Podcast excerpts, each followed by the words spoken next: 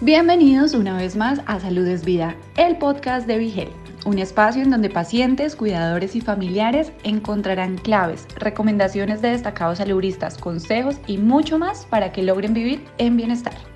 A nuestro podcast Salud es Vida se une el doctor Pedro Sullivan, reconocido hematólogo y oncólogo, para hablar sobre las nuevas guías para el tratamiento del cáncer de pulmón, una condición oncológica con una alta prevalencia a nivel mundial que afecta a cerca de 100.000 personas.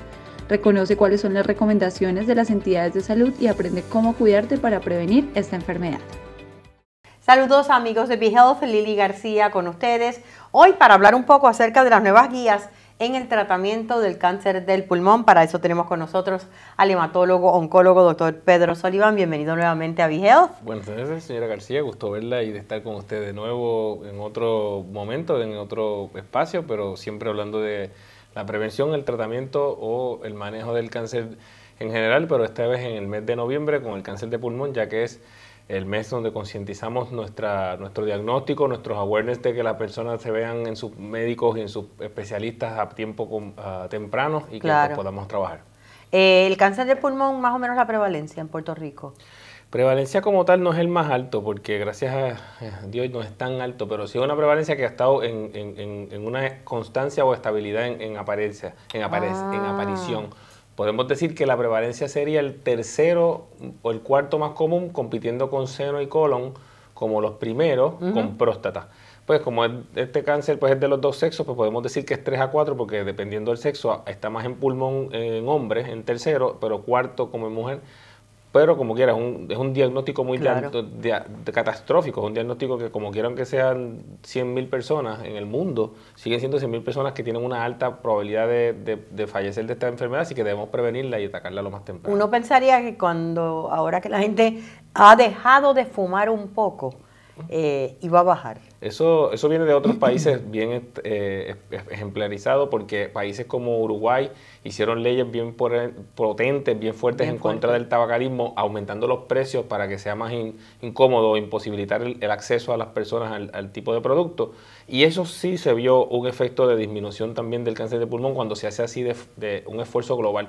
Pero como quiera, tenemos que tener en cuenta que el cáncer de pulmón causado por cigarrillos es el 85, pero este es otro 15%, que es el que estamos tratando de decir, que ese es el que se está viendo más en, el área de redes sociales o en el área del, público cuando tiene noticias, porque ese es el que asusta, ese es el que, el que no padece, el que no fumó y el que verdaderamente no tenía tampoco nada hereditario.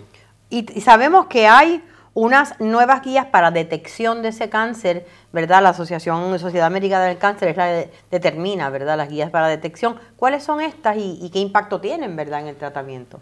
Americana del Cáncer, la Asociación eh, Torácica de, de, Cirujanos, este, y el ISLC, que es la International Association of Lung Cancer Study, que es el pulmón mundial, se unen entre todas, hacen, hacen esto en, colaboración y realmente las guías de detección, como lo hay de seno, que son la mamografía, como lo hay del Papa Nicolau para el cáncer de cervix, y de útero. Y como lo hay de la colonoscopía, pues el cáncer de pulmón estuvo por muchos años siendo evaluado con placas de pecho para verificar la validez y la, veracidad de que esto va a disminuir muerte. Pero la verdad es que el CT scan de baja dosis es el, es el mejor y la, la herramienta que más tenida, ha tenido el dato, el, el, valor científico que dice que esto sí puede ayudar a disminuir muerte. O sea que ahí es que está la clave en este cambio en, el, en, en, la guía. en la guía. El LDCT o la tomografía computarizada de dosis baja, ¿en qué se diferencia a la regular que nosotros conocemos? En Arrobichola el CT scan es el CT scan igual que cualquier otro. CT scan normal.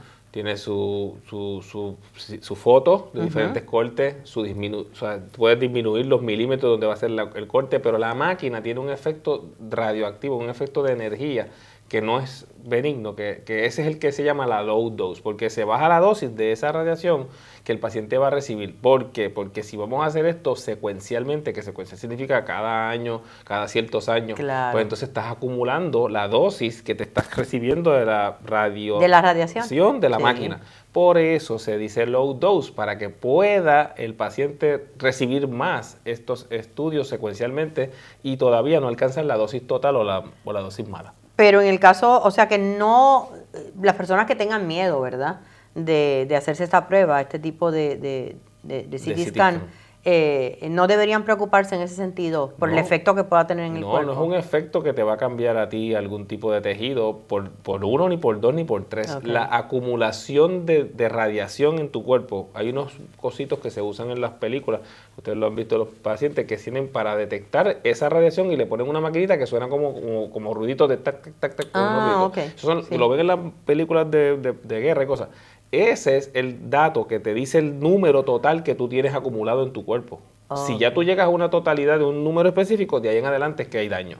Pero ninguna persona en su vida común podría llegar a acumular la dosis grande tóxica estando haciendo estos cisticanes, estos Sí, cisticanes, así que no debe haber miedo in- incongruente, ignorante, porque no es así. Debemos, No es así. debemos tener en cuenta que estas máquinas tienen su protección y que verdaderamente algo exagerado no está hecho. Este tipo de máquinas o este tipo de herramientas no están hechas para exagerar la dosis. Lo que pasa es que como quiera nosotros los médicos y, la, y, la- y las asociaciones mundiales previenen, previenen, Previenen. totalmente que sea a lo mejor un poco de exageración. Ok. A lo Tam- mejor. también bajó la edad. eh, la edad Sí. mínima para las pruebas de detección antes era cuánto? 54 a 75, un número que viene de estudios retrospectivos sobre las prevalencias de las edades de los tumores en todo el mundo, no solamente en los americanos o los que se llaman occidentales, también en los orientales, porque para el conocimiento público, el europeo fuma más, el, Claro, el asiático sí. fuma más todavía. Que aquí pasemos decir fichas, siempre decir que el puertorriqueño o el latino tiene pues, vicios y cosas al revés. En términos de cigarrillo, no. digo, por lo menos en España, yo sé que se fuma Mucho más. muchísimo. Si acaso Muchísimo. podemos la cantidad de alcohol per cápita, pues esos son otros Son otros temas, 20 pesos. Son otro tema, otra media hora. Pero realmente nosotros tenemos menos eh, tabaquismo, pero como quiera que sea, el- la incidencia sigue estando. Nosotros tenemos que ver que esos 54 años y 75, piénsenlo así, tú fumaste 15 años o más, Sí. o dejaste de fumar hace menos de 15 años, pues estás en el bracket de riesgo. Supuestamente Mm. en este punto de los 15 años, si tú fumaste por 5 años y ya llevas 30 años sin fumar, ¿qué sucede? Eso es una exageración, pero es para que entiendan, ya se remodeló tu pulmón. Probablemente ya el daño que hizo los 5 años de fumar ya cambió, ya lo remodelaste. Pero ya teniendo 15 años fumando, como quiera, yo le suelto al paciente que aunque lleve 30 sin fumar y esté todo bien, si se puede hacer un CT scan, por lo menos para verificar, se haga. Y debe ser a los 50 años ahora. 50 lo bajaron porque se sabe, y todo el mundo en Puerto Rico sabe de varios pacientes que conocemos que no están con nosotros porque verdaderamente padecieron cáncer de pulmón a temprana edad de 40 años y básicamente pues ahora mismo no están con nosotros porque esta enfermedad es fatal a veces y terminal si la coges avanzada. Por lo tanto, si esos pacientes ya fumadores están teniendo el daño desde los 20 años que empezaron a fumar, si ya llega a Mm. los 50, ya son 30 años, pues obviamente que se merece scan. Mi pregunta a las asociaciones del mundo sería, ¿y por qué 74 y no 75, ni 78, ni 80, si ese mismo paciente está todavía saludable y va a sobrevivir? Va a sobrevivir. Sí, y sí. si podemos hacérselo, yo creo que debería haber un checkmark de decir 50-74, pero si el paciente sigue con calidad de vida después Ajá. de los 74 y pues también que no esté fumando, yo, yo pienso que debe ser un compromiso. Si usted está fumando, pues primero tiene que dejar de fumar. Pues no. Pues no, ¿entiende? Como para obligarlo.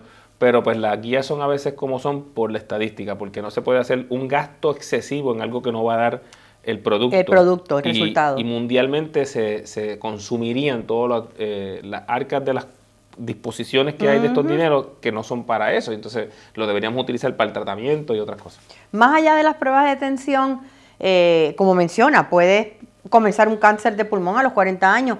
¿Hay algunos síntomas que, o es como el cáncer de colon que, que es bien difícil porque no hay síntomas generalmente? porque tiene un espacio. El espacio son el centímetro, por ahí en el centímetro y medio a dos, porque el bronquio, cuando va a toser, tiene que llevar a ese, ese tamaño para que entonces el tamaño de centímetro al, al, dos centímetros obstruya y lo haga toser. Ok, Por lo tanto, tumores de un centímetro o menos, que están todavía empezando, claro, no probablemente no lo vas a sentir. Y como tal, si el tumor, o sea, el, tu- el mo- el nódulo está cerca de vaso sanguíneo, aunque no sea grande, ya podrías tener metástasis. Realmente es, una, es una propuesta que tú tienes que hacer. Se supone que de todos modos aquí llegar lo más rápido posible, que tengas una tos persistente, una fatiga constante, una pérdida de peso no cuantificada. Una caquexia que significa estoy mal, no estoy comiendo, no sé qué me pasa. Ese paciente que era normal y deja de serlo, yo pienso que merece, es que la confianza con el médico tiene que estar como la tenemos, usted me conoce muy bien y nos tenemos confianza hablando, que cualquier cosa que nos presentemos vamos a levantar la mano. Esa misma confianza que tenemos la debe haber con el médico que lo conoce, no con el médico que, la conoce porque somos reporteros, usted es reportera y usted y yo hacemos esto. Es confianza con el médico que sea. Y esa confianza significa una llamadita y ven, pasa, yo te esculto y te, cualquier cosa te hago una plaquita o un CT scan. Ese es el punto que muchos pacientes, no sé por qué, en Puerto Rico tenemos planes médicos, por lo menos todos. Casi todo el mundo Casi todo. y podría decirse que solamente es una llamada, una cita. Puede ser que sea más tarde que temprano, porque a veces la cita está para dos meses, pero está. Y tal vez no le hacen un CT, pero tal vez le hacen una placa. Por supuesto. Que pueda mostrar algo. Y de la placa lleva el CT. Lo malo es que casi todos nos dicen, señora eh, García, que nos dicen es que nadie me atendió y yo cuando me, bueno, cuando nos dimos cuenta estamos ya haciendo el PET scan porque ya está todo malo. Yo creo que eso es lo que debemos hacer, rewind a todo eso, confianza con su médico primario. ¿Qué entonces le podemos decir al público para prevenir? Ah, bueno, mencionó lo de si algún cambio en lo que es la cotidianidad de su vida, es físico, conocer su cuerpo, conocer su respiración, conocer esa parte. Obviamente dejar de fumar. Pues, probablemente ese es el primer punto que se debería seguir dando muchos más comerciales, anuncios a los niños. Eh, el comercial que ve mucho en la televisión americana donde está la señora no muy linda porque con el cigarrillo estaba bien flaca y terrible ese comercial. Es, es, bien terrible verdad pero ella lo hizo con el favor de los demás humanos porque ella dijo que por dentro de ella, me imagino. Yo quiero que nadie se vea como ella se ve. Claro. Y, no sé si lo han visto muchas personas, pero sí existe en la televisión americana. Ese tipo de morbosidad, yo creo que es lo que necesita el público, que ahora le gusta ver muchos blogs y muchos de estos reels, porque si no, todavía yo me bajo del aeropuerto y la peste está. Todavía me bajo de los sitios y la peste está. O sea que creo que todavía no estamos aprendiendo. Pero no, y el vaping. yo he conocido personas que me dicen, no, no, ya yo dejé de fumar, ahora hago vaping. Es lo mismo en términos de daño, ¿no? Recuerde que el vaping es un, es un humo más finito. Lo que te va a dar es cáncer más abajo. ¿Cómo cáncer más abajo? Explíqueme. El pulmón tiene diferentes tamaños, el bronquio, hasta los alveolos. El humo de cigarrillo de cigarro es más grueso. Más grueso. Eso se va a quedar más arriba. El cáncer de, cigarro es acá arriba. El, cáncer de cigarrillo es en bronquios principales y el cáncer de vaping en las otras es en los alveolos más abajo y es más malo. Pero eso no quiere decir que no te dé cáncer. No, exacto, te va a dar cáncer y es más malo porque bueno, es más difícil para tratarlo. Para tratarlo. No hay operación probablemente, ya está muy pegado de las partes posteriores de la pleura, ellos no pueden operar eso. O sea que tiene que estar más en el mediecito, o sea que tampoco es bueno decir cuando tú quieres tu cáncer. Yo creo que lo que significa aquí es que, no. significa para nadie un cigarrillo mezclado con una bebida alcohólica, eso no significa nada para nadie. Para mí lo que significa y debe ser es, esto significa me va a pasar algo. Prevenir el cáncer de general, totalmente comer bien, la gente piensa y me dice todos los días en la oficina, yo ahora, esto va a cambiar porque yo ya cambié toda mi vida. Y yo no como nada de azúcar y no como nada de carne. Este cáncer se va a ir. El cáncer es de todos y de todos los seres. Come de todo. Come lo mismo chuletas que come donas de lo que tú quieras. El cáncer no es por el azúcar solo o por la carne, como lo dicen los anuncios y las personas que no tienen mucha otra cosa que hacer y se ponen a escribir en redes sociales y abren un libro de ellos mismos. Pero ninguno de ellos pasó, parece que para... Pero sí puede eh, ayudar a que crezca más eh, el azúcar o las carnes rojas. El desarrollo de un ambiente maligno es el problema con el azúcar y la carne, y las sodas y los vicios y las cosas. Todo. El desarrollo de un ambiente maligno en un overall de tu cuerpo, que tú eres uno, el cáncer tuyo y tus uñas y todo es un mismo. Es un mismo. So, tú las vitaminas al cuerpo, se las estás dando a las buenas y el cáncer. No es lo que dicen estos señores por ahí. En realidad ellos lo que quieren es a lo mejor reforzarte un poco la calidad de vida que tú tienes en esos tiempos de esta enfermedad, más los tratamientos y sus efectos. Yo no puedo decir que eso no esté bien, eso está bien, pero decir que ellos pueden con la vitamina, con aquello y con lo otro, con la pelvárica, hacer unos cambios, no, porque estás tratando a veces una variable con, si acaso dos, el ácido base con el, con, el, con el antioxidante de la vitamina C y el oxígeno para crear los radicales. Eso ellos lo ven porque ellos son como una película y por eso pueden pagar programas este, para tener un espacio. Pero lo que yo quiero que entiendan es que lo que es comer bien significa comer cosas que sean de cáscara, claro. no abiertas de una lata, cocinadas. Naturales. Exacto, naturales. Sí, Porque natural naturales. es todo. Yo no vengo de Marte y yo no he visto ningún tipo de pastilla que venga de Marte, pero si la pastilla en el pote dice natural, el paciente me dice está así. Si la pastilla en, la pastilla en el pote dice un medicamento, dice nombre, me dice que no. Y yo pienso que la naturaleza Sí, no es necesariamente, no, tanto no, así. no. No, no, pero mientras las comidas menos procesadas, Mejor. para Mejor que el es. cuerpo tenga menos de Claro. esos químicos alternos, como lo dicen algunos que tienen bonita forma de ver, que lo hacen en blogs, que te enseñan qué tiene el artículo y qué no y qué tiene por detrás, para que el paciente entienda. Y eso está bonito porque eso eso, es buena, no- bueno. eso es buena información.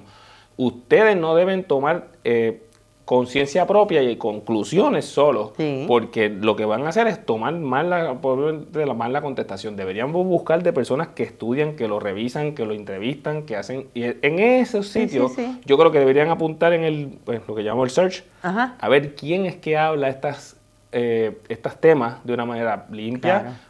Pura, con ciencia y, y con evidencia. Y eso es lo importante. Muchísimas gracias, doctor Sullivan, por gracias. toda esta información tan valiosa. Mes de noviembre, mes de prevención de cáncer del pulmón. Vigilen su cuerpo, obsérvenlo y si ven algún cambio, llamen a su médico. Muchísimas Muchas gracias. A la orden siempre. Si te gustó el contenido, no olvides seguirnos en tus redes sociales favoritas. Nos encuentras como Vigel PR. Todos los temas de interés para alcanzar tu bienestar hacen parte de Salud es Vida, el podcast de Vigelte.